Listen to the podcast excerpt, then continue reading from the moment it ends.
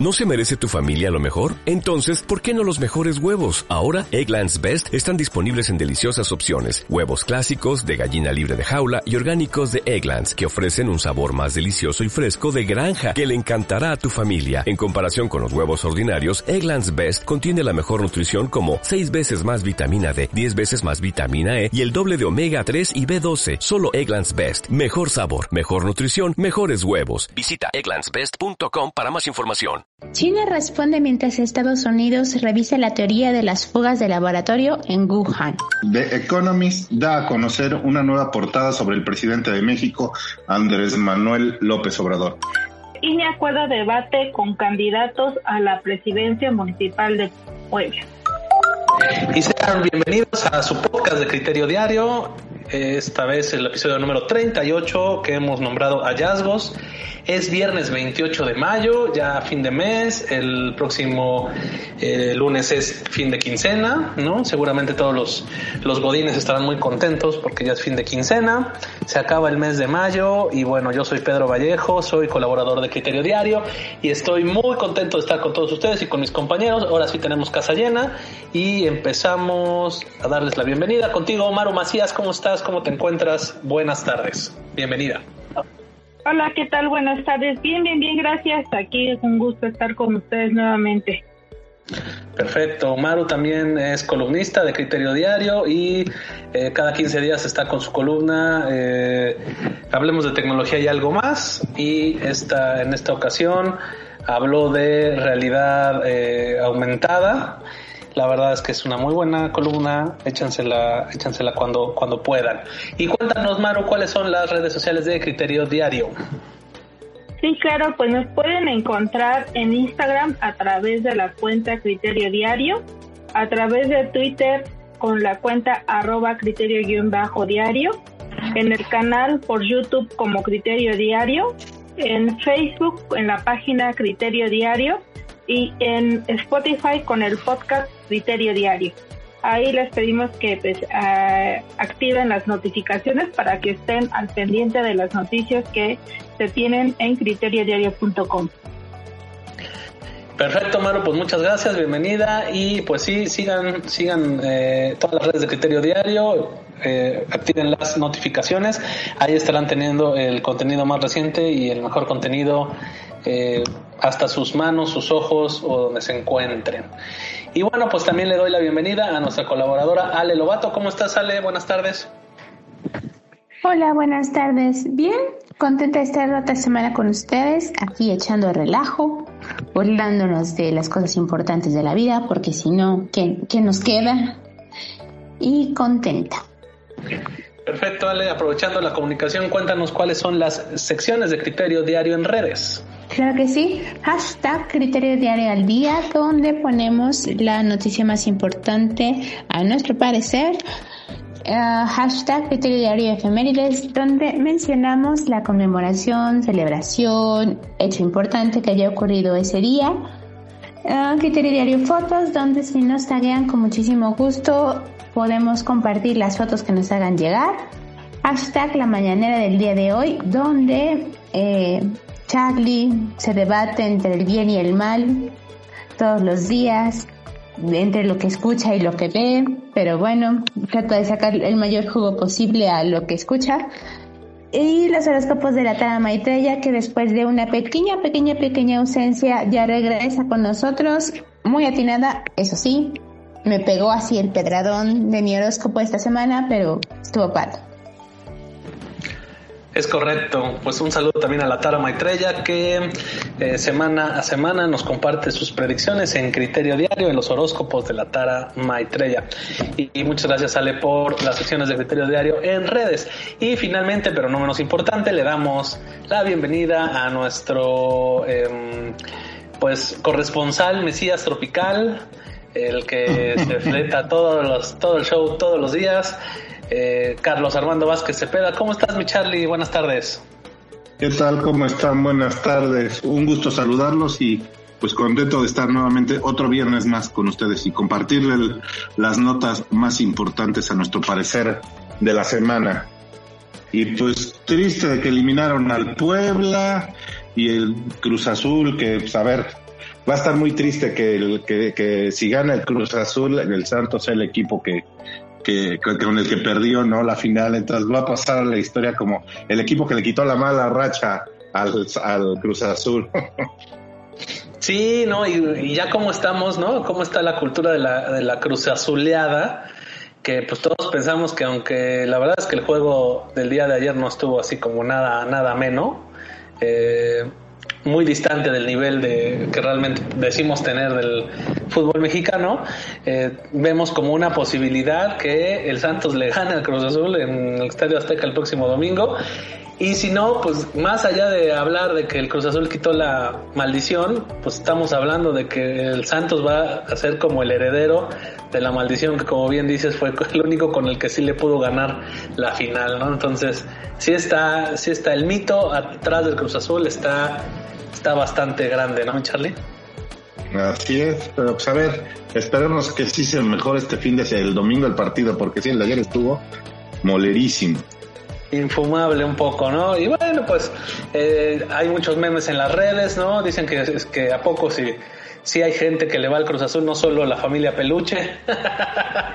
sí, sí, he, conocido varias personas que sí que sí le van todavía al Cruz Azul y he conocido varias que ya después de tantas derrotas ya mejor se cambiaron de equipo también, también triste el asunto. Pero bueno, pues ya lo comentaremos más adelante. Eh, sean bienvenidos al podcast de Criterio Diario, a su episodio número 38 que hemos nombrado Hallazgos. Esperamos que sea de su agrado y pues bueno, vámonos con lo que sigue. Y pues vámonos directamente con la síntesis de los criterios de cada semana. Ya saben que tiene la intención de despertar un poco la curiosidad sobre estas, sobre estos textos si es que no han tenido la oportunidad de revisarlos. Y empezamos con los criterios que se publicaron justo el día de hoy, viernes. Empezamos con Marta Vargas, en Dejando el Duelo, nos compartió la foto del funeral. Esta semana Marta habla sobre un nuevo elemento en los funerales de nuestro país que hemos adoptado de otros países, la foto del funeral, donde todos los asistentes generalmente pueden apreciar el rostro del finado de forma alegre y tranquila. Pero ¿te has preguntado qué foto escogen los familiares? Pasado el funeral, la foto acaba en manos de un ser querido e incluso algunos lo ocupan para vestir un altar. Pero a la larga, para los familiares, al ver esa foto puede traer no los mejores recuerdos, porque justamente trae los recuerdos del funeral o del día de partida de nuestro ser querido. Vaya, no les cuento más y los invito a leer a Marta Vargas con la foto del funeral en Dejando el Duelo. También el día de hoy, viernes, en Mente sin Recuerdos, nuestro colaborador Luis Miguel Ceballos nos compartió cómo sobrevivir, sobrevivir a Tinder y a desilusiones amorosas, parte 1.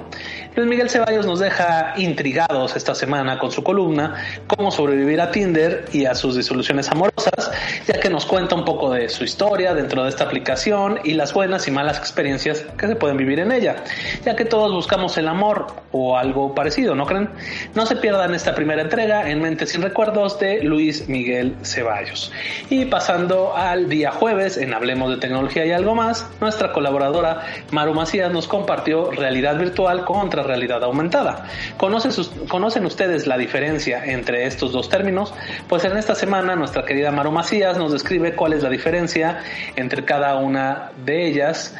Eh, las creaciones que nos han llevado hasta los diferentes dispositivos para introducirnos en las mismas y las muchas virtudes que pueden llegar a tener en nuestras vidas desde ahora y los alcances que pueden llegar a tener en el futuro. De esto, más, de esto y más nos habla Maru Macías en Realidad Virtual contra Realidad Aumentada en donde más pues en Hablemos de Tecnología y algo más. El mismo día jueves nuestro compañero Enrique Acuña nos compartió en Te lo cuento en concreto colapso inminente, el caso de los héroes Puebla. ¿Alguna vez han pensado en lo que es el microcosmos de la colonia Héroes de Puebla, desarrollado en 39 hectáreas con 1.530 casas en las que viven alrededor de 6.000 personas, que en teoría son dueños de sus casas y desde luego, y además de una fracción de las áreas comunes, cosa que suena bien, pero recordemos que son más o menos 6.000 personas dueñas del mismo espacio. Además, en teoría por contrato, uno no puede alterar su casa, no puede ponerle nada ni quitarle alguna otra cosa, y en dado caso de hacerlo debe ser consultado por la Junta de Colonos. pero cuando los mexicanos no, hemos querido hacer más propio lo que consideramos nuestro espacio, de esto y más detalles que tal vez no conozcamos, nos escribe Enrique Acuña en Colapso inminente, el caso de los héroes Puebla. Y bueno, también el, pasando el día miércoles, en Pensamientos Aislados, Aldo Obregón nos compartió indignación selectiva. Muy a su estilo, Aldo Obregón en esta entrega se nos presenta una reflexión sobre cómo cada quien debe ajustar a los retos que enfrentamos en la vida, dándole a cada una de nuestras batallas solo el tiempo justo que merece, no más, no menos. Y una de esas batallas para él es esta época de elecciones donde parece que los candidatos de todos los partidos ponen en jaque nuestros principios más básicos ya que parece que si estamos de acuerdo con algún candidato en el 90% de sus opiniones, ese 10% en que no estamos de acuerdo es esencial para lo que somos y cómo creemos que nuestro país, estado o municipio debe ser. No se pierdan Aldo Obregón y su indignación selectiva en pensamientos aislados. Y bueno, también el mismo miércoles en Criterio Pop, nuestra colaboradora Cynthia Saiz nos compartió bioseries. En esta entrega, Cynthia Saiz nos deja en claro que no es muy fan de las bioseries. Esto debido a que, según ella, al ser producidas o escritas por sus protagonistas, pocas veces se apegan a la realidad.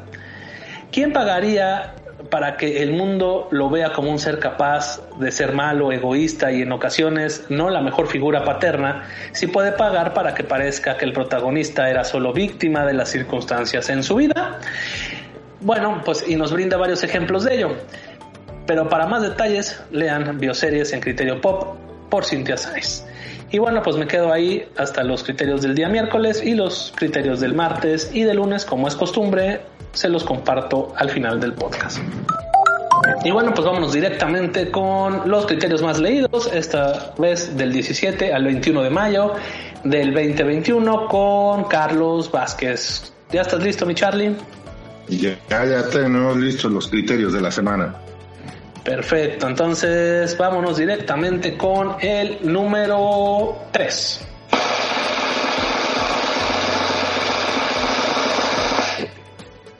Y el número 3 es el aeropuerto ganador, el aeropuerto ganador, cancelado por Enrique Acuña.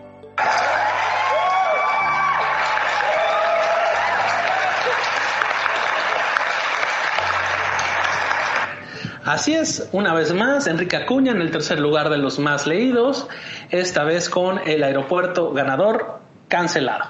La semana pasada, Enrique Acuña nos contó sobre la obra de Sir Norman Foster, que llegó a ser reconocida por los premios Rethinking the Future de arquitectura. Sin embargo, esta obra se premió solo por los planos, la idea y no llegó a la ejecución, ya que estamos hablando del nuevo aeropuerto de la Ciudad de México, que como sabemos nuestro señor presidente decidió que no era necesario, tanto si podíamos conformarnos con lo que se está haciendo en Santa Lucía. Para más detalles de lo que pudo ser y no será, lean a Enrique Acuña en Te lo cuento en concreto, el aeropuerto ganador cancelado. Muchas felicidades a Enrique Acuña por esta buena racha que ha tenido en estos meses. Y bueno, vámonos directamente, Charlie, con el número 2.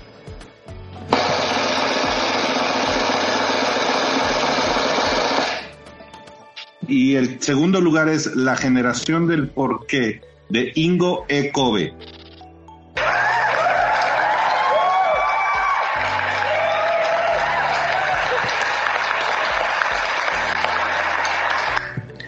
Así es, en el segundo lugar de los más leídos, en el Colgorio del Ocio, Ingo Ecobe con La generación del porqué.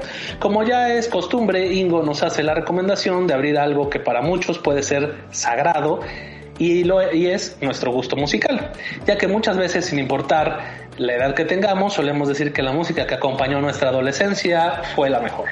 En esta entrega nos invita a experimentar con tres nuevos artistas que nos dan una nueva alternativa de lo que es ser un adolescente en esta época y que no necesariamente todo lo nuevo es una versión bizarra de lo viejo. No se pierdan el colgorio del ocio con Ingo Kobe, la generación del porqué.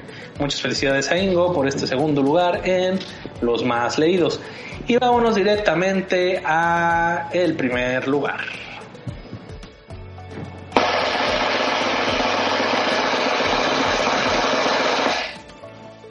Y el primer lugar es Consejos que me daría si fuera joven, de Marta Vargas.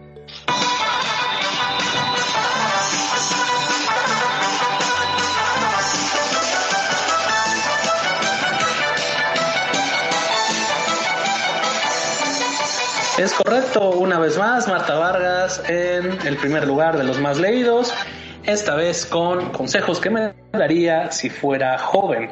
Se han preguntado qué consejo les hubiera gustado que les dieran de jóvenes. Marta Vargas la semana pasada con esta dinámica se cuestiona y da algunos consejos para los jóvenes y no tan jóvenes. La relación con los amigos, la elección de pareja, los momentos y cosas que nos hacen felices. En fin, no les cuento más y si no lo han leído, los invito a leer a Marta Vargas con consejos que me daría si fuera joven. Muchas felicidades Marta, muchas gracias por seguir prefiriendo a criteriodiario.com para compartir tus ideas. De igual manera, muchas felicidades a Ingo Ecobe y al arquitecto Enrique Acuña. Y muchas gracias también a todos nuestros colaboradores que hacen criterios, que como siempre hemos dicho, sin ellos no seríamos nada.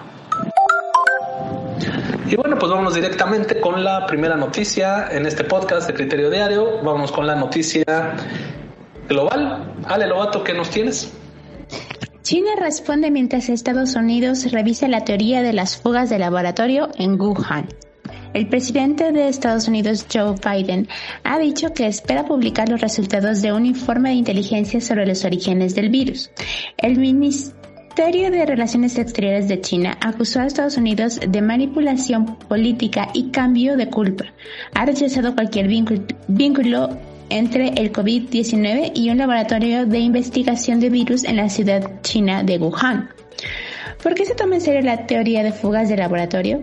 El COVID-19 se detectó por primera vez en Wuhan a finales del 2019. Desde entonces se han confirmado más de 168 millones de casos en todo el mundo y se han informado alrededor de 3.5 millones de muertes. Las autoridades vincularon los casos, los primeros casos de COVID con un mercado de productos del mar en Wuhan, lo que llevó a los científicos a teorizar que el virus había pasado primero a los humanos a través de los animales.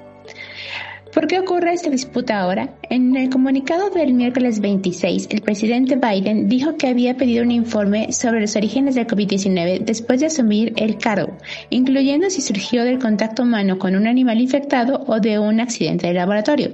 Al recibirlo este mes, pidió un seguimiento adicional.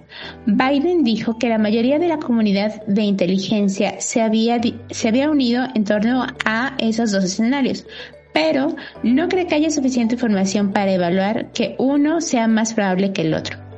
Dijo que ahora ha, pedido a las agencias que redoblen sus esfuerzos para recopilar y analizar información que nos pueda acercar a una conclusión definitiva. El jueves 27, Biden dijo a los periodistas que planea publicar el informe a menos que haya algo de lo que no se tenga conocimiento. El anuncio del miércoles enfureció a los funcionarios chinos.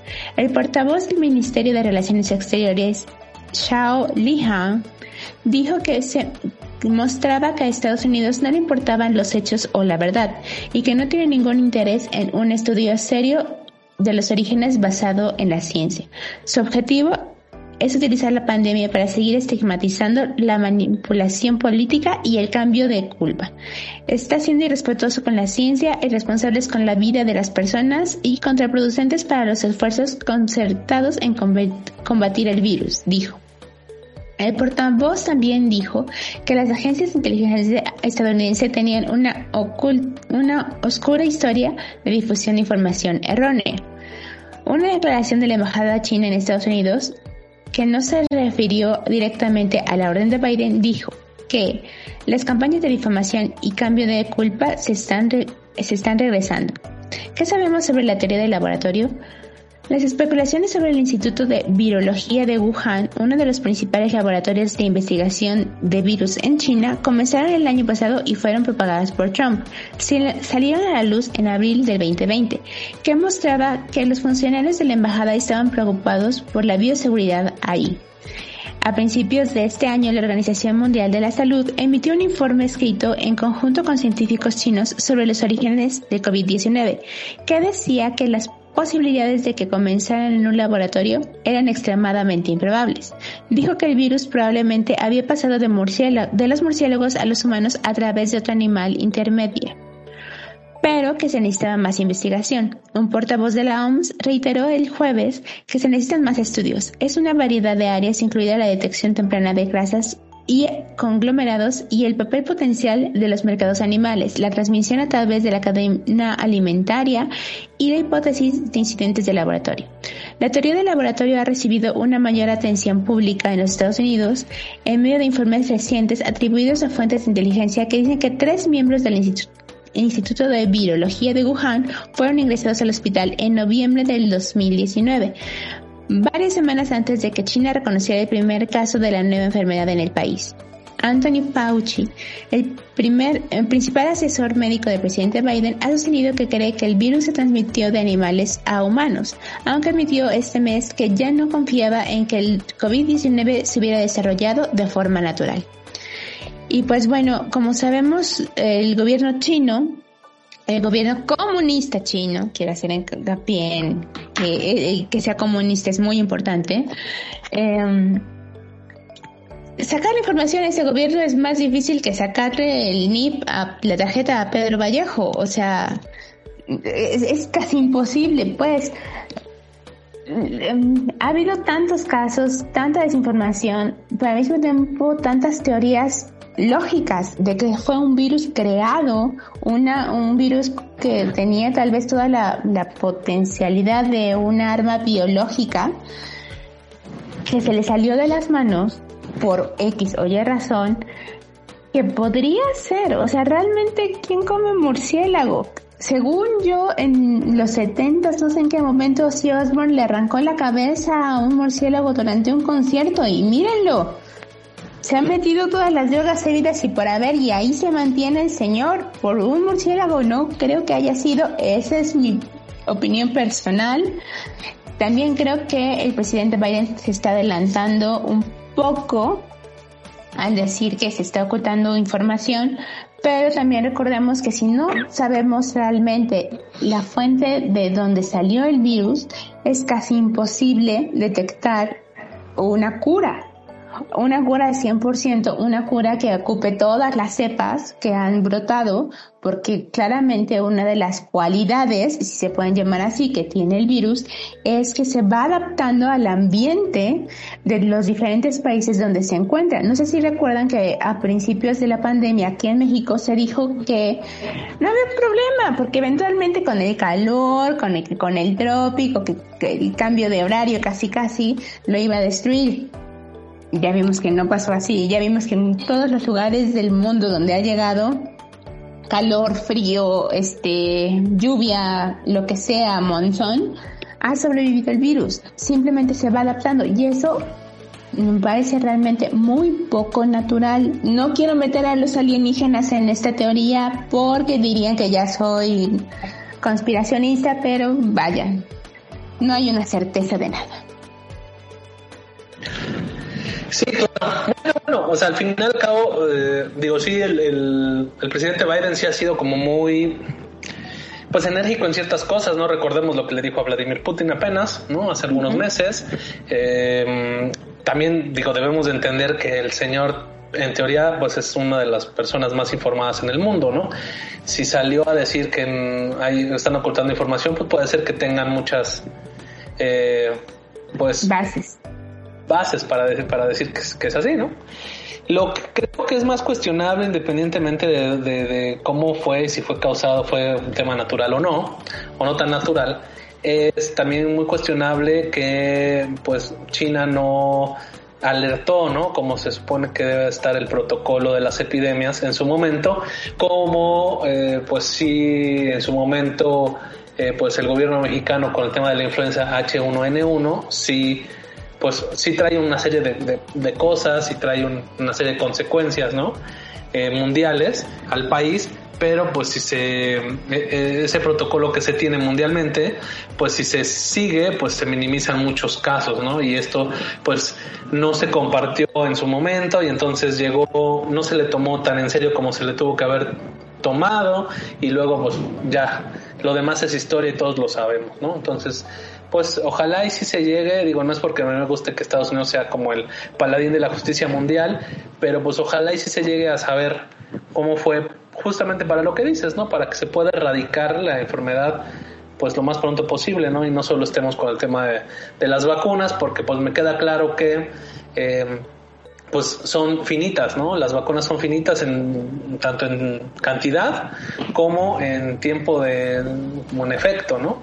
Este, entonces seguramente si no esto no se, se logra, pues cada año, cada cierto tiempo vamos a tenernos que estar vacunando para tener esa, para hacer, conservar esa inmunidad de rebaño que estamos buscando y que este, pues con la constante mutación de la enfermedad o del virus, mejor dicho, pues, pues no se va a poder contener al 100%, ¿no? Entonces sí, ojalá y, y se pueda hacer. Pues así las cosas. ¿Cómo ves el tema, eh, Maro Macías?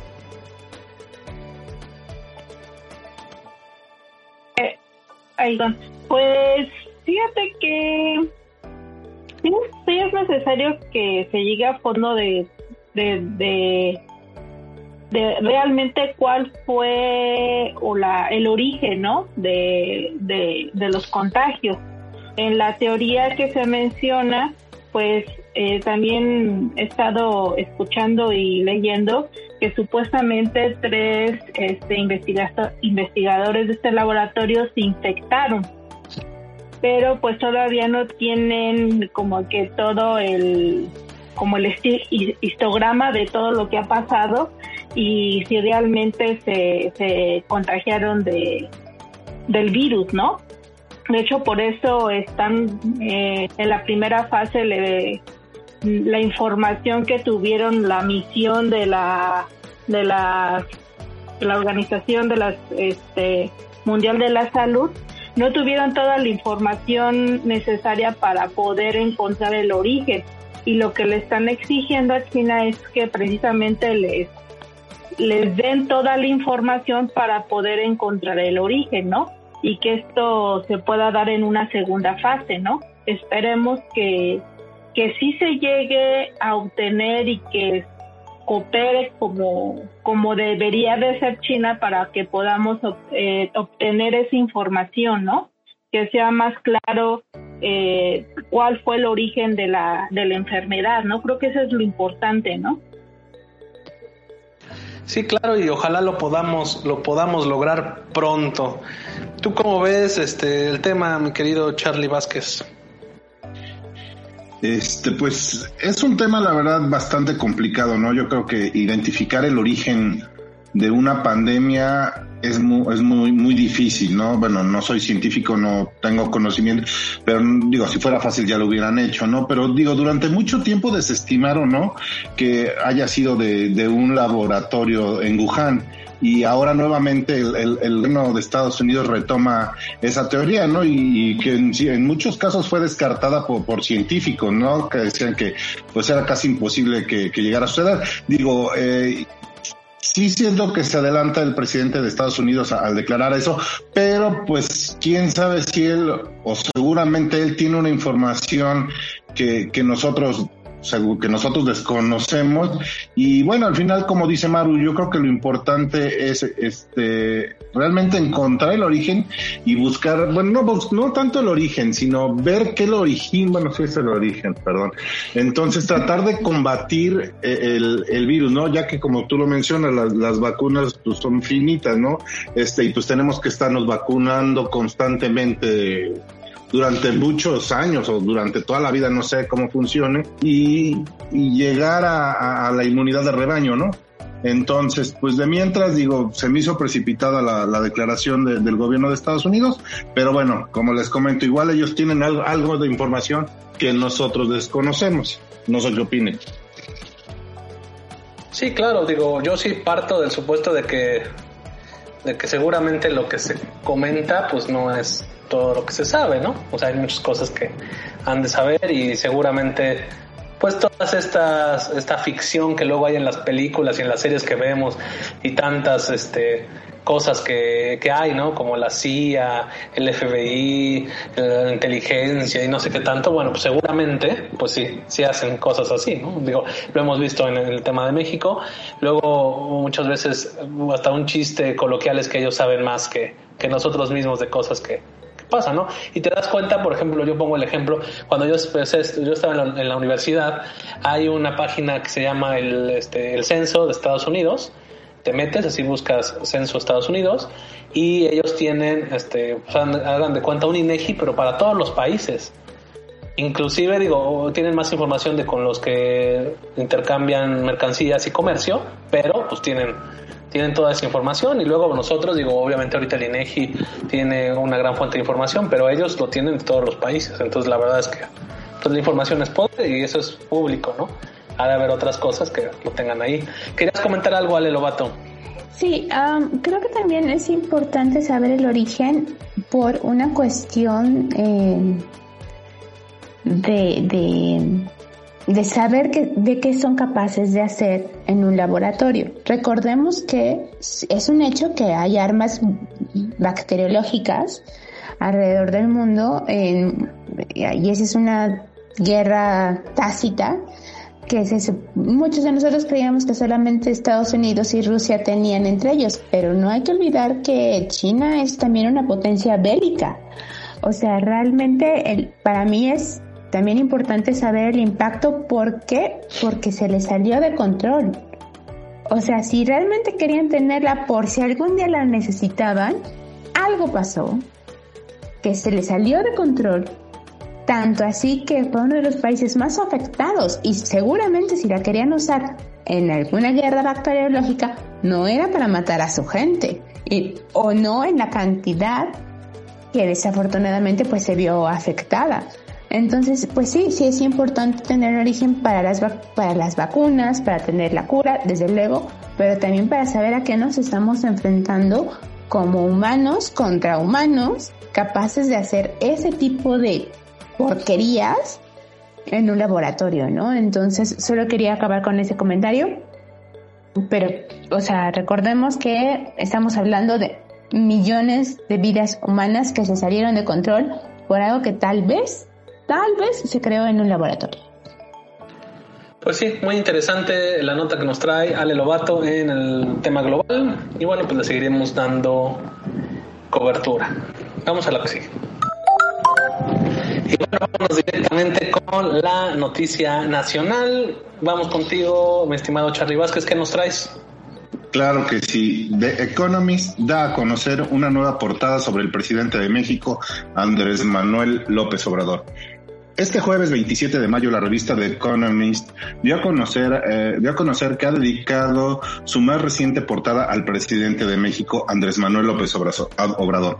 Esta edición ha causado gran revuelo, ya que, en la, ya que en la imagen el presidente se ve escoltado por Pemex y por el ejército mexicano, además de tener por título eh, El falso Mesías de México. La revista que se publicará este viernes 28 de, mayo ya ha causado gran revuelo en redes sociales, ya que se le ha dado la razón a la publicación, que cuestiona a López Obrador por calificarse a sí mismo como el defensor de la democracia. La revista británica recuerda a los mexicanos que este 6 de junio tiene la oportunidad de frenar en las próximas elecciones a López Obrador rechazando a Morena. Obrador convoca a muchas encuestas, pero no siempre sobre temas que se resuelven mejor votando. Por ejemplo, cuando se plantean objeciones legales a alguno de sus proyectos insignias, convoca un referéndum. Elige un pequeño electorado que sabe que, que se pondrá de su lado y cuando lo hace, declara que la gente ha y afirma que el desprecio del mandatario mexicano por las reglas es una de las razones por, por lo que las próximas elecciones son importantes. No está en la boleta. Su único mandato de seis años expira en 2024 pero la legislatura nacional está en juego, al igual que 15 de las 32 gobernaturas, diputaciones federales y miles de puestos locales. Por otra parte, también había, ha habido reacciones de quienes apoyan la actual administración encabezada por el presidente Andrés Manuel López Obrador. Y permítanme complementar eh, la nota con lo que nos dijo hoy en la mañanera en la mañana del presidente y dijo que eh, es normal, están muy molestos quienes apoyan durante mucho tiempo el modelo neoliberal, que no es más que una política de pillaje. Y estas revistas o periódicos del extranjero se dedicaron a aplaudir las políticas neoliberales están a favor de, la, de las privatizaciones y siempre guardaron silencio ante la corrupción que imperó.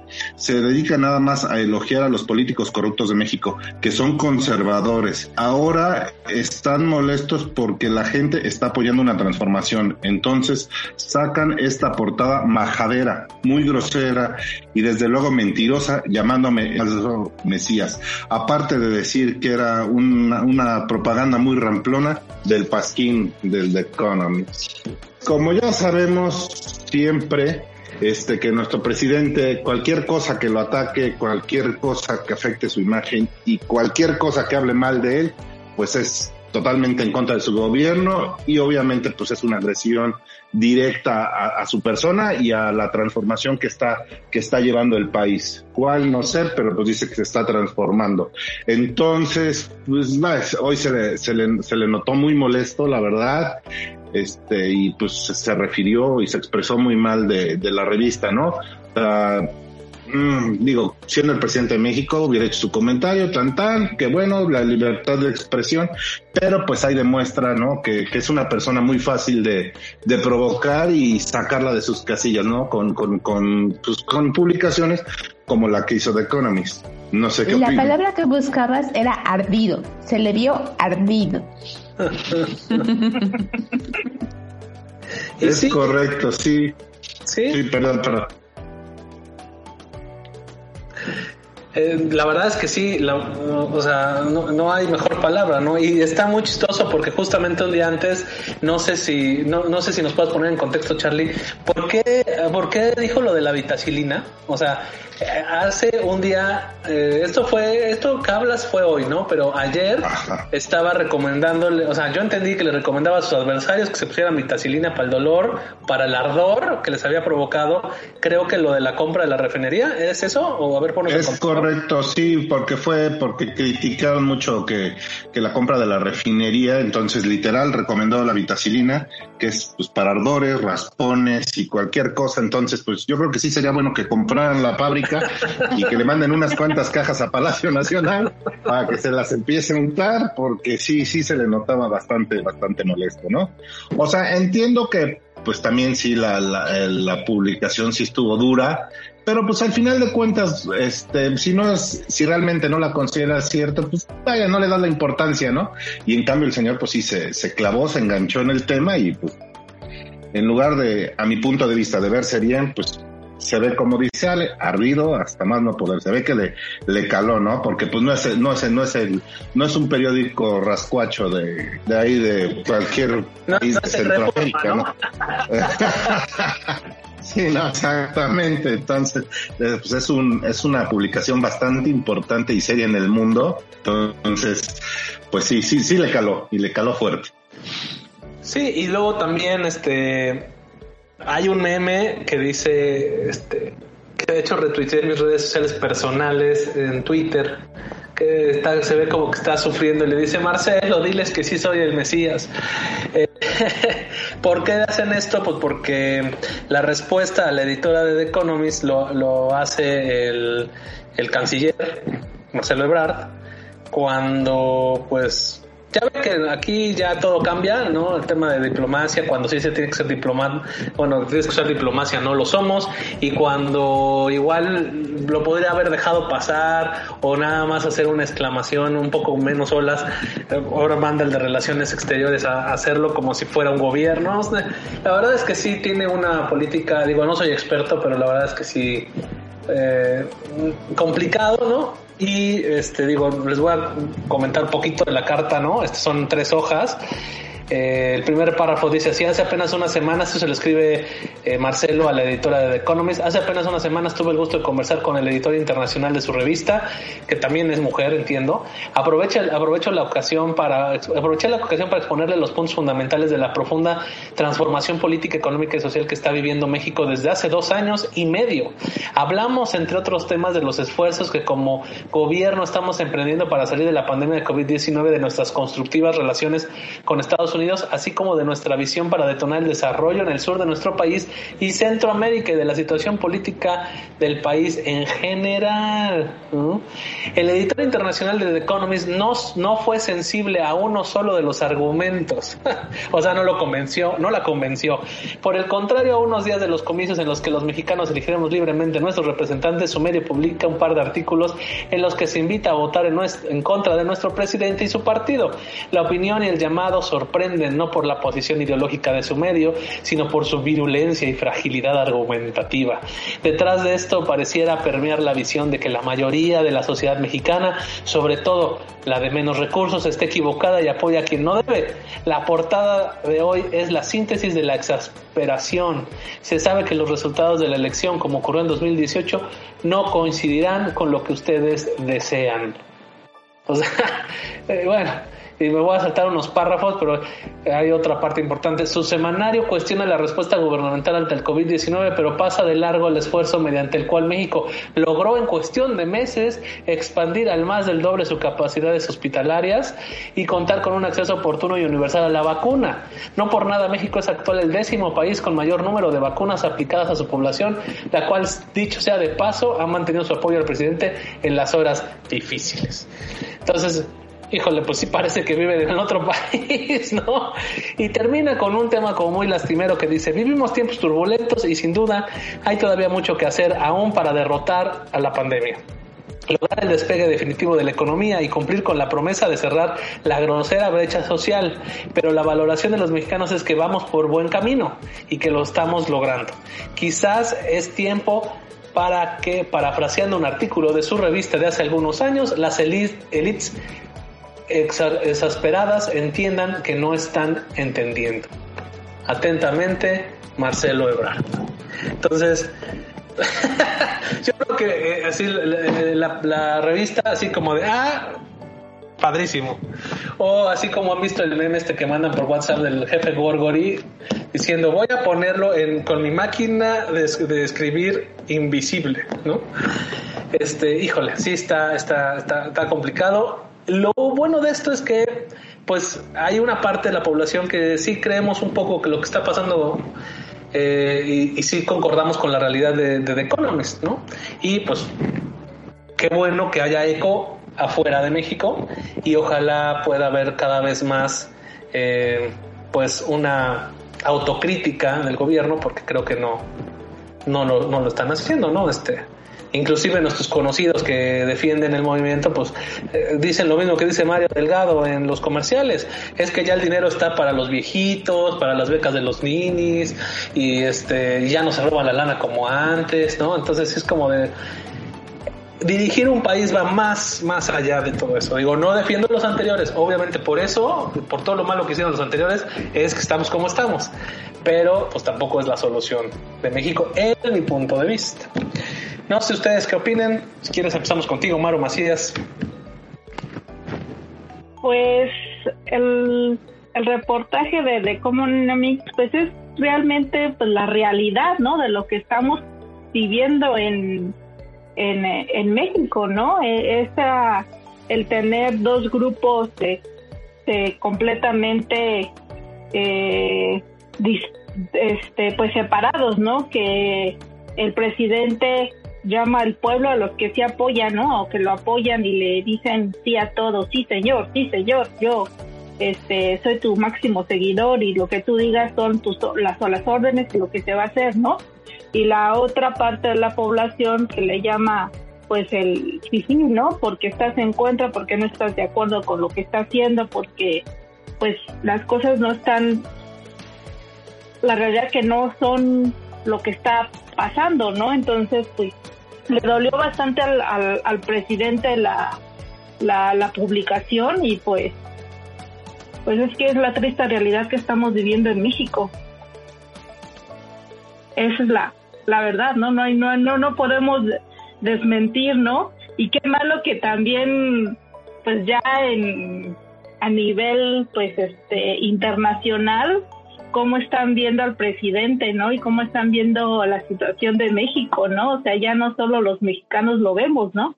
Sino ya de manera internacional y que este esta revista de Gran Bretaña, ¿no? Si no me equivoco, británica, este pues lo estamos ya ahora sí que a nivel internacional, pues la situación que está pasando México, ¿no? Que creo que está bien, ¿no? O sea, también está bien que, que haya este pues exposición global porque pues digo, yo nada más les planteo, si en algún momento el señor decide que por el tema de la pandemia eh, no pudo hacer su mejor esfuerzo en estos años y va a elegirse, pues va a ser el acabose, ¿no? Y digo, seguramente va a haber muchos problemas en México, pero pues vamos a necesitar que también la comunidad internacional intervenga, porque si no, pues vamos a ser ejemplo de otra de otros de otros países, la verdad. Y lo esperemos que eso no sea y pues que se quede con eso. Ajá, no, y sobre todo que se supone que pues no tenemos dinero y la austeridad republicana y un día anterior pues compramos algo que supuestamente pues ya está mal, ¿no? O sea, la refinería no es así como que digas, ah, está 100% funcional y creo que hasta deuda tiene, ¿no? Entonces así como que dices, pues cómo, ¿no? No, y aparte se supone que está construyendo una para que nos para que nos salve de toda la crisis este de, combustibles, ¿no? Entonces, si es como entonces que el otro no o, un día pues, Santa Lucía no sirve, pues ya les compré un aeropuerto ahí en Texas, pues ya llegan ahí, los traigo en, en en estrellas blancas, vaya para acá, vénganse para acá en eso, ¿no? Entonces, sí, sí hay cosas en las que sí, eso de morirse con la suya y uh, esa terquedad que tiene el presidente nos puede llevar puede llegar, llevar a muchos problemas, ¿no? Este, y sobre todo que no hay autocrítica, o sea, todo, todo es como la carta de, de Brada de Economist, pues sí, pero no has visto esto, pues sí, pero yo hice esto, pues sí, pero esto, pues sí, pero, pero son los conservadores, entonces, pues ya se desgasta el, el discurso, ¿no? Yo estaba viendo temas de elecciones y hay muchos lugares en los que sí tiene mucha popularidad, pero no creo que le alcance para todo el para todo el sexenio. O sea, cada vez va menos, digo, obviamente el poder descan, este, desgasta, pero va menos, va menos, va menos y bueno, al final pues solo se van a quedar los, los que realmente desean con que la o sea que sí es una transformación positiva lo que está lo que está haciendo no eh, yo, retomo mucho lo que decía el senador Monreal al principio de, del, del, del, sexenio de López Obrador dijo, bueno, no hay excusas, no hay, este, no hay nada, ni la pandemia es excusa, después lo volvió a decir. Se verá si, si, si Morena es un eh, realmente un gobierno eh, para los pobres, si deja menos pobres que los otros gobiernos. Y al, después de la pandemia tenemos 10 millones más de pobres. Entonces, entonces algo no están haciendo bien. Eso es lo que tienen que, que pensar. ¿Tú cómo lo ves, Ale Lobato? Ay, pues fascinante, ¿eh? Así como estudio social es fascinante en verdad. Porque tal cual la, la poca, la nula capacidad de autocrítica, de, de darte cuenta de cómo te están viendo desde afuera y, y, y principalmente el enojarte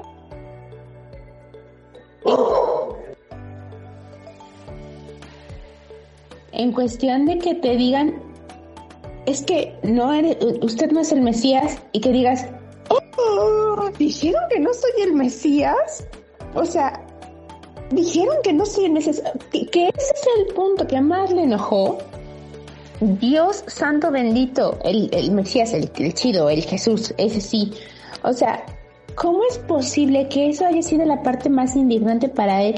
En vez de que ya nos dimos cuenta y nos lo están poniendo en caricatura ahí en la portada de un medio internacional reconocido, que sabemos que si a los que estamos en contra o que no estamos de acuerdo con él, lo primero que nos va a poner encima es el ejército. O sea, es un mensaje bajita la mano, pero es cierto. El uso que le está dando, la explotación que le está dando el presidente del ejército para lo que se le ocurra, no es gratis. Estudiemos un poco de historia de Latinoamérica y veamos que la mayoría de las dictaduras que ha habido en varios países han sido muy, muy apoyadas por el ejército.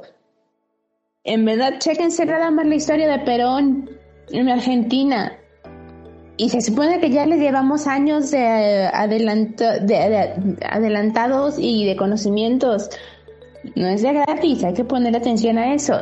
Y el hecho de que, al final de cuentas, pues si The Economist tenga toda la libertad, que es un derecho universal, la libertad de expresión, y que él se sienta ofendido por eso y que le, que le demerite y que diga que es así como cualquier periodiquito de escuela, o sea, señor, ¿qué le preocupa? Que las élites que tienen contacto con este medio de comunicación piensen que usted es un idiota lo más seguro es que ya lo piensen. Si le preocupa que su voto base, que desafortunadamente sí es la gente que no tiene,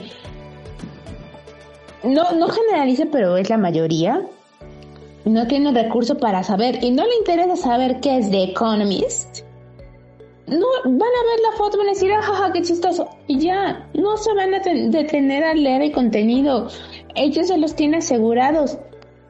¿para qué se, pa qué se pone de pechito en televisión nacional a decir es que me dijeron feo? o sea, en verdad fue, se me hizo patético de nuestro presidente una falta total de diplomacia que ya había demostrado, pero esta vez más. Y retomando un poco lo que decía Maru, no sé si se acuerdan que justamente el día que salió esto de la compra de la refinería, salió muy contenta, decir que había comprado una refinería, que qué cosa tan maravillosa.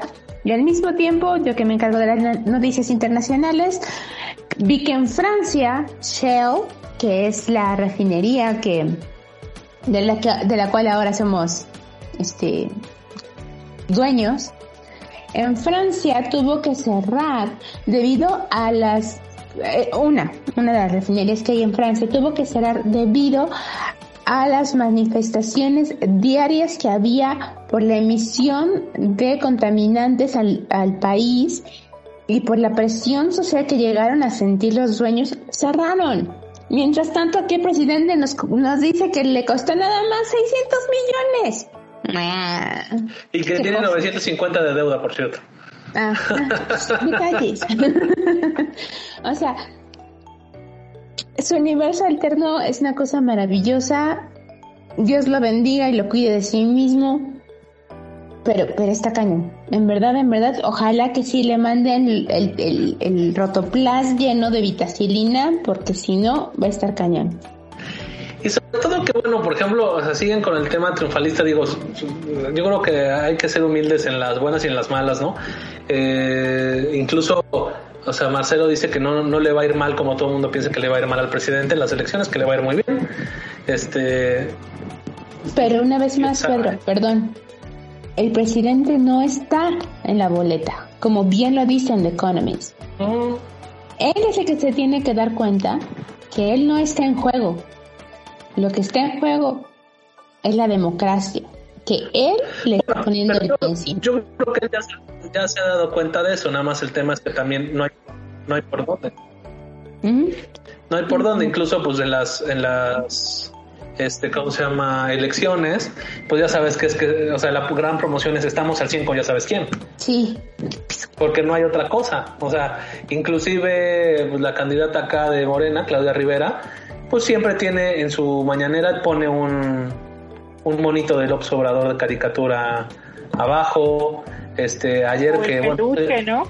Ajá, o sea, eh, de hecho pusieron un, eh, bueno, pues una propaganda donde está la silueta del López Obrador sin cara y sin nada, pero se ve que es él y la, Claudia Rivera, ¿no? Que bueno, ya en la siguiente nota platicaremos porque vino ayer Mario Delgado y fue una cosa maravillosa ahí en el Country King San Manuel. Este, híjole. Pero bueno, así el tema con nuestro presidente y la portada de The Economist seguiremos viendo a ver qué, qué, pasa. Dudo mucho que la revista le conteste algo al presidente, porque no creo que lo haga.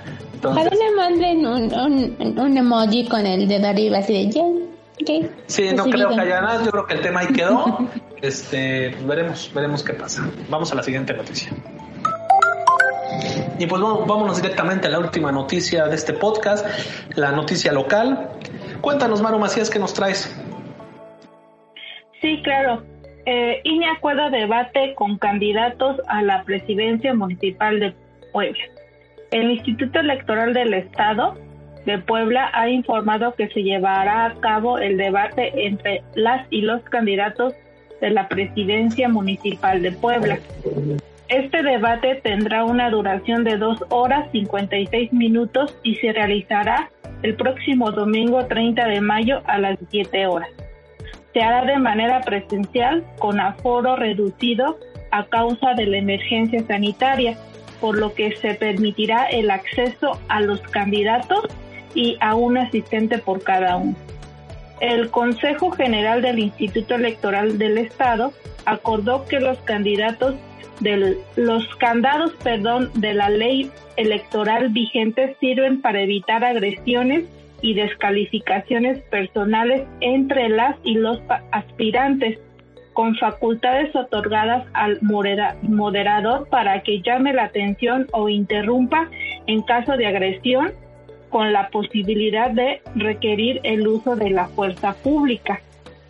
En caso de que durante alguna de las etapas una candidata o candidato utilice la palabra para desacreditar, descalificar o emitir opiniones relacionadas con asuntos que no formen parte de la plataforma política, propuestas de campaña o alguna opinión manifestada previamente por otro candidato o candidata, conforme a las directrices de estos lineamientos, el moderador interrumpirá el, el uso de la voz para solicitarle se abstenga de llevar a cabo dicha conducta. En caso de que alguna candidata o candidato reincida en esta conducta, el moderador, dará por concluida su intervención y perderá tiempo restante del bloque donde se encuentre. El debate constará de tres bloques que deberán desarrollar los aspirantes respecto al desarrollo económico y social, sobre la seguridad y justicia y la sociedad. Cada candidato tendrá tres minutos para exponer sus propias propuestas de cada bloque, un minuto para atender réplicas y un minuto más para contrarréplicas, así como también podrá hacer uso en materia gráfico para apoyarse en sus exposiciones, pero no podrán usar dispositivos electrónicos ni de telecomunicaciones, así como tampoco deberán de haber propaganda electoral ni deberán portar ropa que promocione el partido político que los postula. Entonces, sí habrá debate. Este, hace poco tiempo, este, tenemos algunos días que se aprobó. Eh, de hecho, lo anunciaron el 27 de mayo eh, sacó el comunicado, el, boletín, el Instituto Electoral del Estado, donde menciona que sí se aprobó el debate y pues esperemos, ¿no?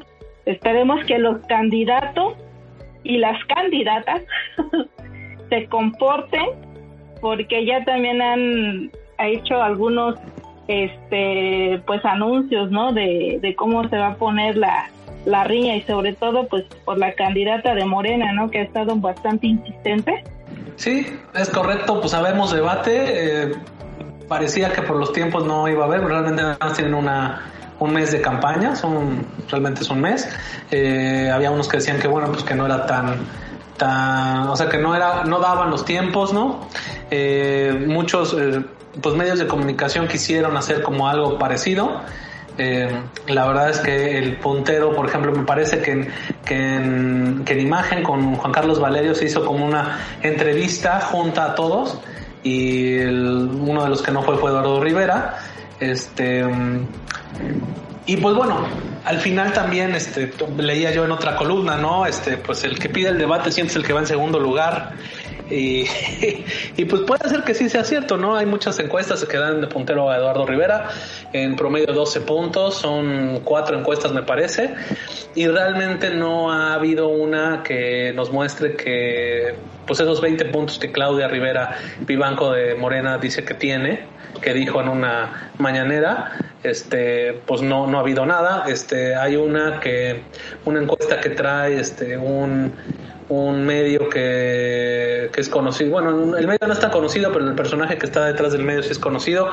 Pero el tema es que trae como truco esa encuesta, ¿no? Porque tienes que, para votar, te tienes que meter, te tienes que registrar, tienes que poner tus datos personales y luego ya votas. Entonces, mucha gente no está votando eh, por no dar sus datos personales y eh, hicieron un experimento esta página, este eh, Ruta Electoral creo que se llama, MX, Ruta Electoral Puebla, una cosa así, ahí se los comparto en mis redes sociales.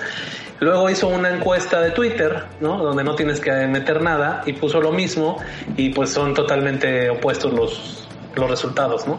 Entonces, eh, digamos que de, encuestas un poco más completas, que generalmente son mil, mil quinientas o incluso dos mil este, personas que fueron entrevistadas, unas con urna, unas frente a frente y otras por teléfono, dependiendo la metodología de las encuestas, pues dan, dan por, mayoría de 12 puntos en promedio a, Eduardo Rivera. Vamos a ver, ¿no? El tema de las encuestas pues ha sido muy criticado desde que ganó Trump, ¿no?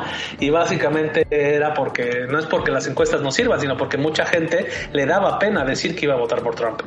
Entonces, este, pues bueno, vamos a ver qué pasa. No creo que haya, bueno, si alguien quisiera votar por Claudia, pues yo creo que pues sí se podría prestar a ese supuesto, ¿verdad? Pero este, pues vamos a ver, vamos a ver el día, el mediodía, independientemente, bueno, de eso hablo en mi columna de esta semana, ¿no? Encuestas y más encuestas, un poco también el tema de oráculos.mx, donde viene una encuesta de, encuestas de todo, de cómo se puede conformar el, este, la Cámara de Diputados Federal. Y pues bueno, siempre es bueno estar enterados y ver más o menos las tendencias y como siempre la recomendación, el 6 de junio vaya y vote por quien usted quiera, pero vote. ¿Cómo ves el, el tema, mi querido Charlie?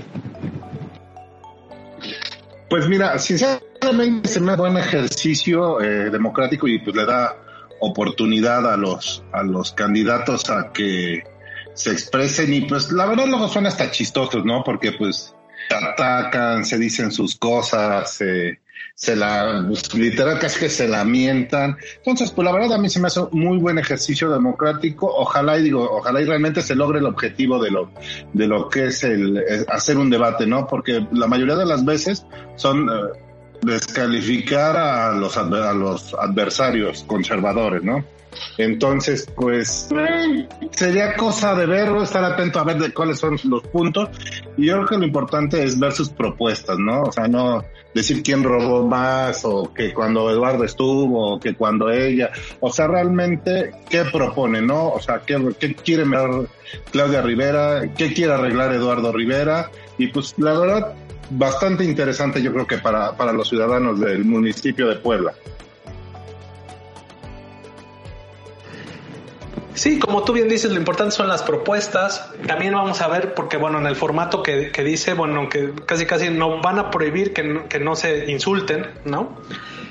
Pero por ejemplo, yo veía un eh, debate, me parece que era una alcaldía de donde antes era Laida Sansores, no sé exactamente qué alcaldía en el Estado de México, porque ahora Laida Sansores va por la gobernatura de, de Sonora, no de Sinaloa o de Sonora. Bueno, estoy confundido, pero bueno, Laida Sansores va. De Campeche. Ah, de Campeche, estoy peor, perdón, perdón, público.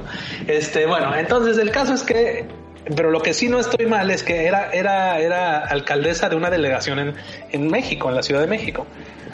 Y seguramente, pues bueno, pues ahí por, por los argucias legales que pueda haber, como lo que pasó con López Obrador, que, que en algún era de Tabasco y luego estuvo, vivió en México y pudo ser jefe de gobierno, pues algo así pasa con la Edad Sansores y pues bueno, va por la gobernatura. Pero pues el que va a, están contendiendo es una, una persona por la alianza, una mujer, este, perdón, no desconozco el nombre, y este, y un hombre que va por Morena también, ¿no?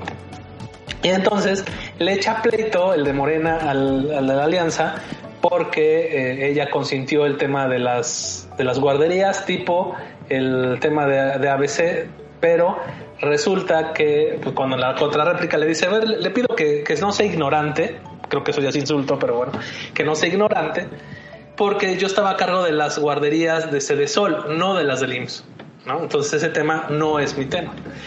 Y me extraña porque pues usted defiende el tema de las, de las estancias infantiles o guarderías y Morena quitó pues todas esas estancias infantiles cuando usted estaba en la legislatura federal, ¿no?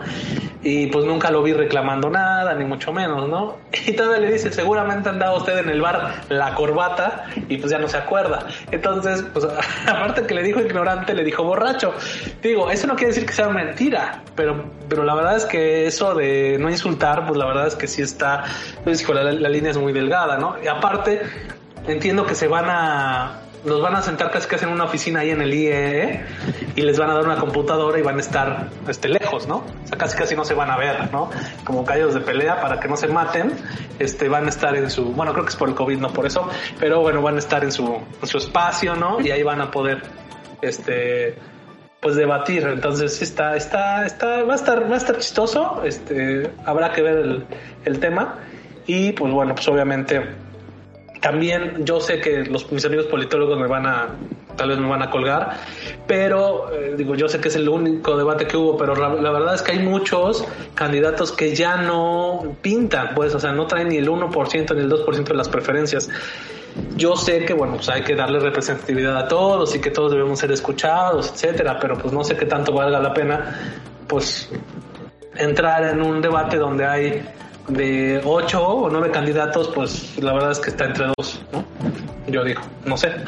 Es mi punto de vista como ciudadano, no como alguna otra cosa, ¿no? Ya sé que los politólogos han de decir que estoy mal en mi principio de representatividad. Pero bueno, ¿tú qué opinas, Ale Lobato, del tema? Qué bueno que les dijeron que no podían utilizar los colores de, de su que de sus partidos, porque hubiera sido muy conflictivo para el candidato Eduardo Rivera Pérez, porque ¿qué se pone? O sea, la corbata de, de, del PAN, el chaleco del PRI, los pantalones amarillos, o sea, hubiera estado muy difícil, qué bueno que les dijeron, viste lo más formalito posible y ya con eso, quedas chido. De ahí afuera, sí, como bien lo, lo mencionabas hace ratito, eh, el que va en segundo lugar es normalmente el que pide el debate. Y si algo ha pedido Claudia, y casi casi de no me tengan miedo, perras, ha sido ella. O sea, en varias ocasiones se ha referido no a un candidato, sino a todos. Que es una verdadera, que era una verdadera lástima que no eh, aceptaran el debate, el intercambio de ideas, bla, bla, bla, bla, bla, bla pero no sé si ustedes eh, compartan mi opinión. Va a ser complicado porque ella normalmente la sigue un séquito de personas que son normalmente las que le brindan ciertas directrices para no decir tonterías. ¿A cuál de su séquito va a elegir para que sea su asistente? Esa es una pregunta que a, mí me da mucho morbo en lo personal. Pero yo soy un gato curioso. Y um, yo también consideraría que realmente se debería reducir el número de, de, participantes, porque pues sí, aunque todos tienen el derecho a, participar en ello, todos sabemos que es... O sea, yo no conozco a alguien que vaya a votar por el MC. O sea, no, no conozco a nadie. O sea, no está padre que se expongan sus ideas igual y en ese momento yo me decido por votar por eso, pero es muy difícil que a esta altura del partido, a esta altura de los tiempos electorales, se cambie la visión de quién, de por quién vas a votar. Es casi imposible. Tendrían que decir una barrabasada o en serio decir, miren, cambio el agua en vino. ¡Pum! Para que haya un, cambio en la, en la idea, en la mentalidad, en, en, el voto.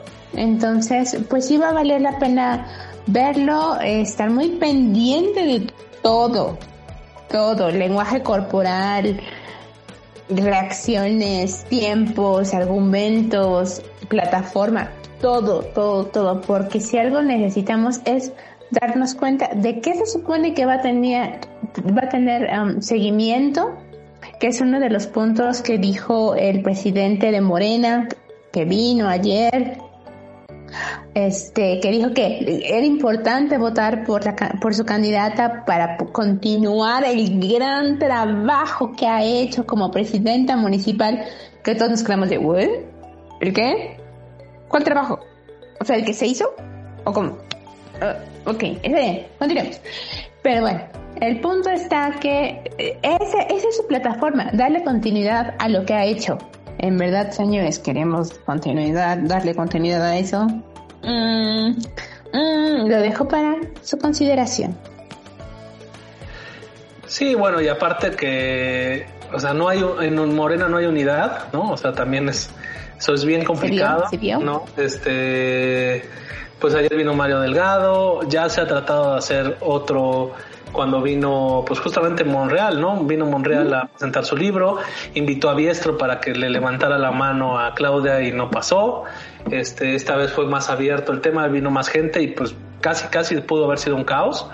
Este, si no es porque realmente, o sea, eso sí hay que reconocerlo, parece ser en las imágenes, porque yo no estuve presente, que el líder nacional Mario Delgado es muy aceptado en, en la militancia, o mínimo los asistentes del evento de ayer, porque gritaban mucho su nombre y cuando él hablaba sí había orden, pero cuando empezó a hablar Claudia, este, incluso, pues, bueno, pude haber ahí un rato y el, en medios, Nay Salvatore Cinco pidiéndole a la militancia la unidad, ¿no? Este, está también esta este chica que fue conductora de tele que va por el verde, pero también en alianza con Morena, que se llama Sandra Ortiz, que seguramente ustedes se ubicarán. Estuvo en TV Azteca y luego en imagen, bueno, TV Azteca imagen, bueno, TV Azteca en imagen y ahora está de candidata este, sí tenía una cara de válgame Dios, qué bonita familia, ¿dónde me vine a meter, no? O sea, sí es como, porque de un lado en el templete estaban todos hablando y no sé qué, y del otro lado los, los consejeros que no están de acuerdo con la dirigencia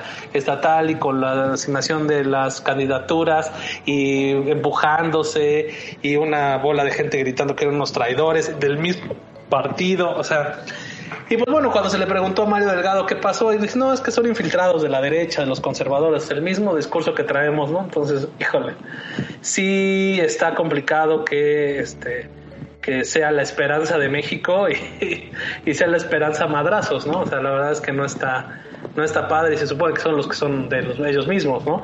Imagínense qué pasaría si hubieran otros partidos ahí. Entonces, híjole, está, está, está complicado. Creo que eso, digo, obviamente no solo es de Puebla, eso pasó en, todo el país en el tema de, de la selección de candidatos de Morena, justamente porque, pues, se hizo lo que lo que entiendo, pues la, los meros meros de Morena, aunque no tengan el cargo, pues dijeron que quienes iban a ser los candidatos, ¿no? Entonces, bueno, pues veremos, va a ser un buen, un buen ejercicio ver cómo está el tema, ver a los candidatos en el debate, porque pues obviamente deben de estar dispuestos a, a, a dar y recibir, ¿no?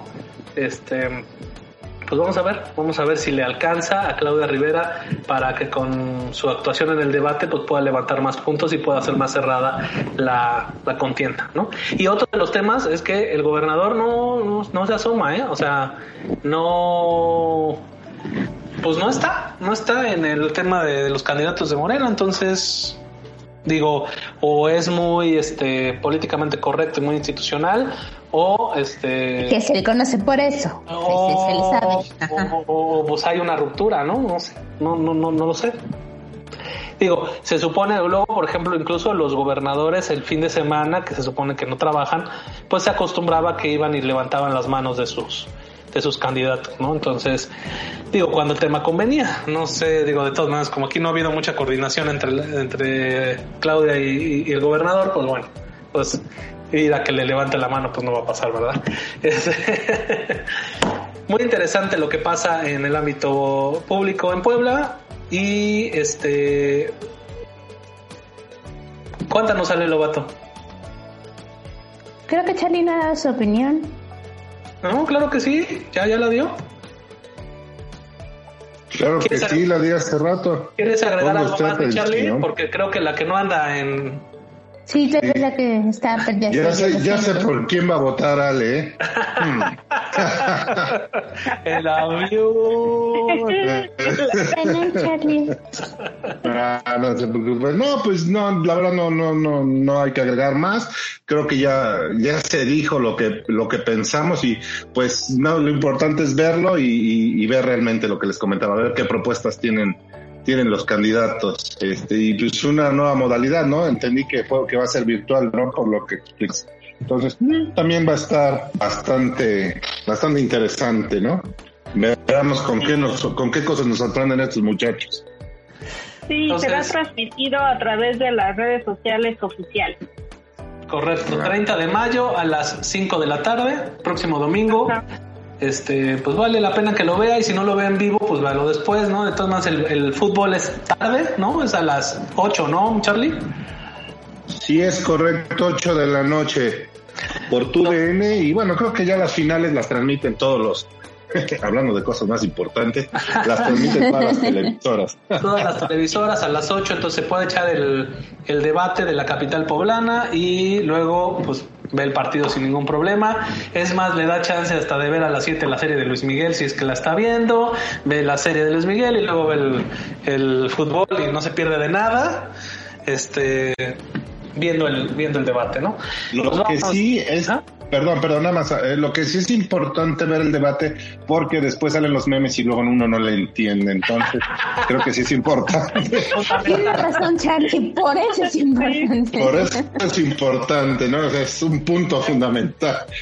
No, no es cierto, es broma, pero la verdad sí, no se lo pierdan, ¿no? Sobre todo co- como poblano creo que es importante, ¿no? Sí, claro. Es importante Claro. estar, es- empaparse, ¿no? Y ir a votar el 6 de junio. Pues vámonos directamente al final del podcast. Y pues hemos llegado al final del podcast, no sin antes eh, compartirles nuestras recomendaciones musicales que estarán disponibles en el Spotify, en, en el playlist de Spotify como criterio diario, como bien lo dijo Maru al principio del podcast, y eh, nuestras recomendaciones de fin de semana. Pues empezamos contigo, eh, Maru Macías, ¿qué nos vas a recomendar para este fin de semana? Sí, claro. Este, en cuanto a la canción para playlist, está una nueva versión, Perfume de Gardenia. La verdad es que me gusta mucho esta canción, es un danzón muy bonito, tengo buenos recuerdos, pero me gustaría que escuchara la versión de Flor Amargo, que también le pone pasión a, a, a la, a la canción. Entonces, interesante esta, esta versión. Y en cuanto a recomendación del fin de semana, yo sé que todavía debemos de cuidarnos, de, de la sana distancia, de utilizar el cubrebocas, pero hay una exposición bastante interesante, interesante en el museo, este, en el Barroco, aquí en Puebla. Es la de Leonardo da Vinci, 500 años de gen- genialidad. Entonces, eh, pues vale la pena yo creo que ir al museo. Eh, hay horarios eh, desde las 10 de la mañana hasta las 7 de la noche, 10, 11, 12 a lo largo de todo el día. Y el boleto lo pueden adquirir por superboleto que le sale como en 295 o en taquilla que sale en 280. Entonces creo que vale la pena, este, pues con las debidas precauciones poder asistir a esta exposición. Yo espero poder ir eh, muy pronto. No he ido, pero sí estoy, me gustaría poder poder asistir a ver esta esta exposición, una nueva experiencia. Se me- eh, he visto que tienen los eh, algunas máquinas, algunos diseños, las pinturas y hay este, hay multipla- multipantallas, entonces creo que vale la pena poder asistir a esta a esta exposición. Perfecto, Maru, pues muchas gracias. Sí, tienes toda la razón, esa exposición ya tiene unos meses en el barroco. Eh, y luego, bueno, por ejemplo, yo me enteré, bueno, sí sabía que iban a estrenar, pero me recordó en mi timeline de, me parece que de Facebook, porque hay páginas este, nacionales de turismo que la promueven, ¿no? O sea, la verdad es que sí es una, eh, pues una atracción, pues muy muy buena que no ha estado en muchos estados y la verdad es que sí es una es una pues de estas como exposiciones interactivas no que hacen por ejemplo en, México está en Santa Fe está la de Van Gogh y también entiendo que digo no es exactamente igual pero también está muy bien y mucha gente va de muchos estados de la República al DF por ver la la, la exposición virtual de Van Gogh, ¿no? Entonces, esta de Da Vinci, la verdad es que también vale la pena. Eh, muchos criticaban el precio, pero bueno, comparado con otras atracciones, la verdad es que no está, no está cara. Entonces, pues sí, dense el tiempo. Realmente el barroco luego no tiene tanta gente. Y bueno, pues pueden ir a, a- a- a disfrutar de un tiempo cultural con su familia y seguramente se la van a pasar muy bien. La verdad es que el- en, lo- en la opinión personal el Museo Barroco es una de las cosas más padres que hay en Puebla. este, con todo con todo y el precio y con todo lo que, nos costó y que seguimos pagando y todas esa, esas cosas y que luego muchas, este, se criticó que muchas piezas se tomaron de otros museos para llevarlos ahí. Sin embargo, la verdad es que el, el, museo está muy padre. Si no lo conocen, pues vayan, ¿no? Vayan a ese y a todos los Sí, claro. Sí, aprovechen porque también hay exposiciones fijas y pues también esta que es temporal, entonces vale la pena recorrer esta y pues en realidad en general todo el museo, ¿no? Claro, y dense tiempo porque lo recorren como en un par de horas, ¿no? Más o menos. No vayan a pensar que van, entran y salen porque pues no.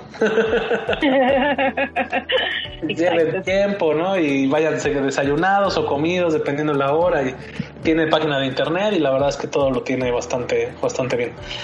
Pues bueno, Muchas gracias, Maru Macías. Eh, si quieres, vamos contigo, Charlie Vázquez. ¿Qué nos vas a recomendar para el fin de semana?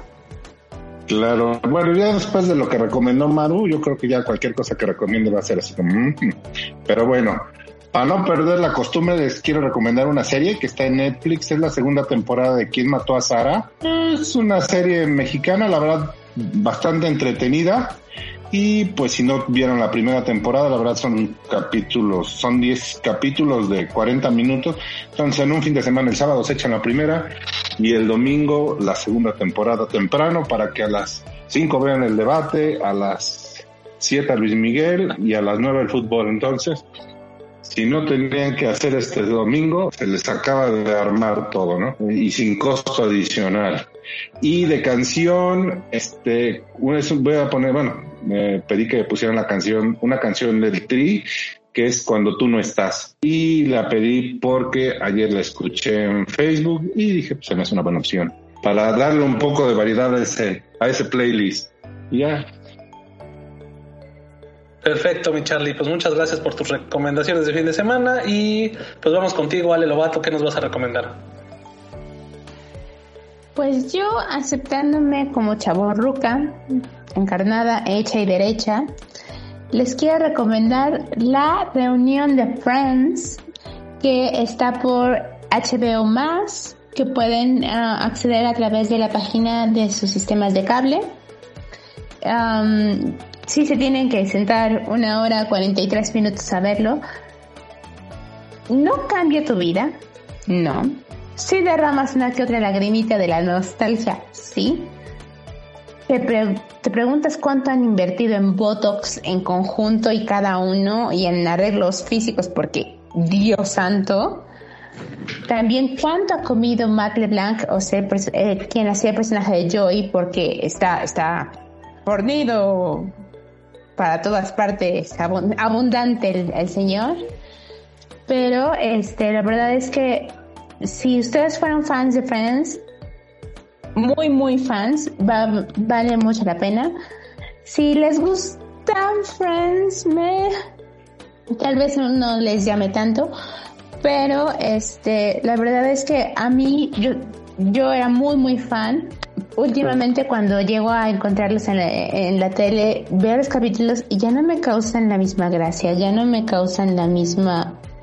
Ay, mira qué chistoso porque es una serie que a, riesgo de que mucha gente me la pide, muchos amigos cercanos, según yo no ha envejecido bien porque es demasiado irreal, demasiado políticamente incorrecta, pero em, pues vaya, tomarse un poquito de, ese viaje por la nostalgia, como en algún momento lo comentó Ingo en una de sus columnas, pues a veces se vale, ¿no? Recordar tiempos mejores cuando creías que sí, tu primer trabajo, que ibas a pasar de ser este mesera de una cafetería a trabajar en Ralph Lauren, porque así es la vida, así lo puso Friends. Entonces, pues vale la pena que, que le echen un ojito si quieren. Y mi recomendación musical es With or Without You de YouTube, que es la canción de Rosie Rachel. Muchos no saben eso, pero es la canción como This Song, que ellos se dedican el uno al otro, lo cual no tiene mucho sentido porque es una de las canciones menos románticas de la letra, o sea, nada que ver. Es una de las canciones que si en verdad te pones a escucharla dices, entonces si me quieres, o no, o cómo. Pero bueno, Es una gran canción de cualquier forma y pues les recomiendo que lo vean. Muy bien, Ale. Esta, lo, del reencuentro de Friends es como una película, bueno, es como una sola exhibición, es una serie, ¿cómo es? Es una sola exhibición, es una entrevista, de hecho, realizada por James Gordon, el de The Late Late Show, que se hizo famoso por los Carpool Karaoke. Este, pero es una entrevista donde también hacen remembranza de muchos cortos de capítulos y también eh, llevan invitados especiales eh, que fueron parte de la, de la serie. Hay una aparición de Lady Gaga que es muy chistosa. No quisiera spoilearla, pero es muy chistosa. Este, um, también sale Justin Bieber en, en, una aparición muy especial. Es chistoso. Es un especial, pues, es un especial. Ajá, es un especial donde, ah, eso sí quiero aclarar, que dice que no va a volver a pasar, que no tiene por qué volver a pasar, que dice así como el punto final de los finales a Friends. Entonces, pues, échenle un ojito si pueden. Pues suena bien. Entonces, este, pues yo les quiero compartir de recomendación musical, porque yo sí estoy viendo la serie de Luis Miguel, a muchos ya, ya, desertaron, pero yo sí la sigo viendo, entonces eh, voy a agregar eh, Come, Fly With Me, de esta versión de Diego Boneta y eh, Guy Penacchio, que es un, pues podemos decir un imitador de Frank Sinatra, digo, no en per se, pero bueno, parece ser, o sea, la verdad es que los dos, Diego Boneta hace a Luis Miguel en la canción y Guy Penacchio hace a Frank Sinatra, y la verdad es que se parecen mucho, ¿no? Las dos voces, incluso dicen que Boneta canta mejor en inglés que Luis Miguel porque tiene mejor entonación, bueno, pronunciación que más que entonación, entonces, pues bueno, ahí se las dejo para que también, pues como ejercicio, como, como morbo, pues escúchenla y y vean, la verdad la canción también es, es bonita, ¿no? Y de recomendación de fin de semana les quiero eh, recomendar una película que me encontré en Netflix eh, que se llama Oxygen, bueno, Oxígeno. Eh, tras despertar en una cápsula criogénica, Liz lucha para sobrevivir y recuperar sus recuerdos antes de quedarse sin oxígeno. Es una mujer que de repente, por los azares del destino, para no espolear, pues, está en una cápsula y solo puede salir de la cápsula con una clave, pero y solo tiene un teléfono y otras cosas, ¿no? Y al principio la verdad dije, ah, va a estar de flojera, no la voy a aguantar ver completa, pero la verdad es que está muy, muy buena, dura como una hora 40 minutos, una hora y media. Este le da un aire a esta película que sacó, este, ¿cómo se llama? Con la que ganó Iñárritu el Oscar, el de El Espacio, no me acuerdo cómo se llama, porque solamente es con que, salía este George Clooney y Julia Roberts, no, este y Sandra Bullock, me parece, como si fueran este astronautas, ¿no? Entonces siempre están ahí como en el este gravedad. Realmente no tienen más interacción, son, son mucho ellos y depende mucho de su eh, de su eh, nivel de actuación. Entonces la verdad es que está muy padre. Eh, se llama Oxígeno en ah Gravity, ajá, gravedad. Este está en Netflix. Se llama Oxygen y pues se las recomiendo mucho. Y bueno, pues hasta aquí las recomendaciones de fin de semana y me faltaron los las síntesis de los criterios de, de los últimos días de la semana. Vamos directamente a eso. Y bueno, pues los criterios del día martes y los días lunes, eh, como es costumbre al final del podcast, en amplio criterio, un servidor Pedro Vallejo les compartió encuestas y más encuestas. Esta semana les compartí un poco de las encuestas que por ser tiempos electorales están disponibles y aunque estas herramientas son solo eso, y para un momento determinado podemos ocuparlas para darnos una idea de lo que está pasando en nuestras comunidades con respecto a los candidatos. Además de que les recomiendo el análisis de la encuesta de encuestas de oráculos.mx. No se pierdan encuestas y más encuestas por Pedro Vallejo en amplio criterio. En Parlamento Abierto, nuestro colaborador Josimar Alejo nos compartió para votar mejor, revisemos propuestas, esta vez el número 6, Movimiento Ciudadano. Siguiendo con el análisis de las propuestas legislativas a nivel federal, nuestro colaborador Josimar Alejo aborda esta semana las propuestas del Partido Movimiento Ciudadano, ese partido que se quiere desmarcar de Morena y que el electorado no piense que es un periférico más de este. Sin embargo, en sus votaciones en el Senado como en la Cámara de Diputados, vota igual que ellos en muchos casos. Siempre es bueno conocer las propuestas de todos los partidos, no se pierdan. Para votar mejor, revisemos propuestas el número 6, Movimiento Ciudadano por Yosimar Alejo en Parlamento Abierto. Y pasando al día lunes, en que el emprendedor lo sepa, Vianey Denicia nos comparte Emprender desde mi experiencia. En esta semana, Vianey nos comparte eh, qué la mueve personalmente en este camino de emprendimiento, cuáles son algunos de los obstáculos que ha tenido de sortear en el maravilloso pero no fácil mundo emprendedor. Como siempre lo hemos dicho, el emprendimiento no es para cualquiera, así que no se pueden perder.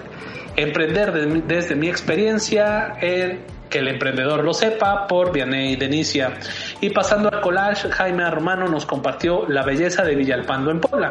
En esta eh, semana, Jaime Romano nos habla sobre eh, uno de los pintores más famosos de la Nueva España, Cristóbal de Villalpando y de donde podemos encontrar algunas de sus obras en nuestra bellísima ciudad de Puebla y el significado de cada una de ellas. Podemos ver algunos ejemplos en su columna eh, La belleza de Villalpando en Puebla por Jaime A. Romano en su collage.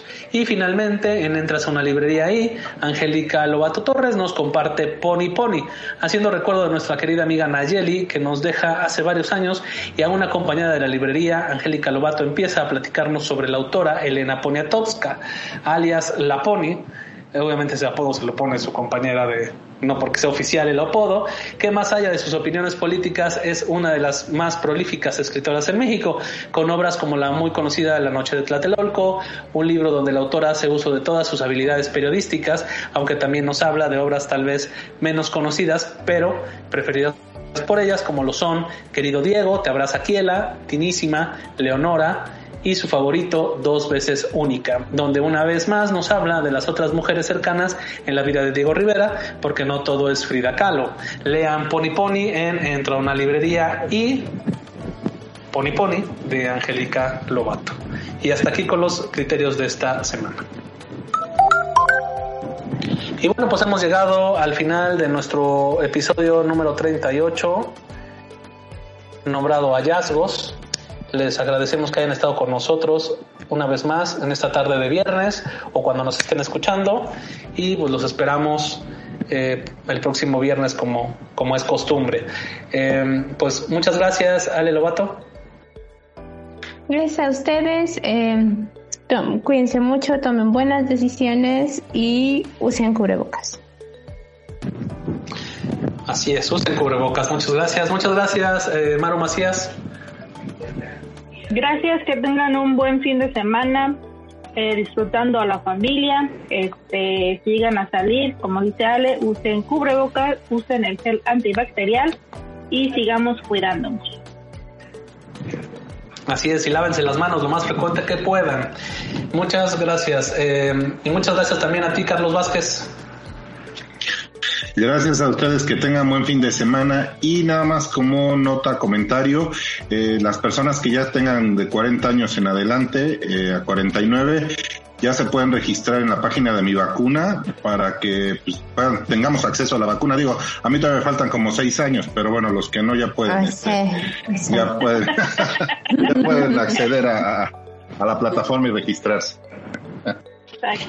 Así es, mi Charlie. Buen fin de semana está la información en mi, vacuna y hay que estar pendientes de los medios oficiales, como bien dice Maru, para que eh, sepamos cuándo les toca, ¿no? Eh, y en dónde, y obviamente va a tener que ver por su lugar de, de, bueno, su domicilio, ¿no? Pues hasta aquí el podcast de Criterio Diario. Muchas gracias por acompañarnos y hasta la próxima.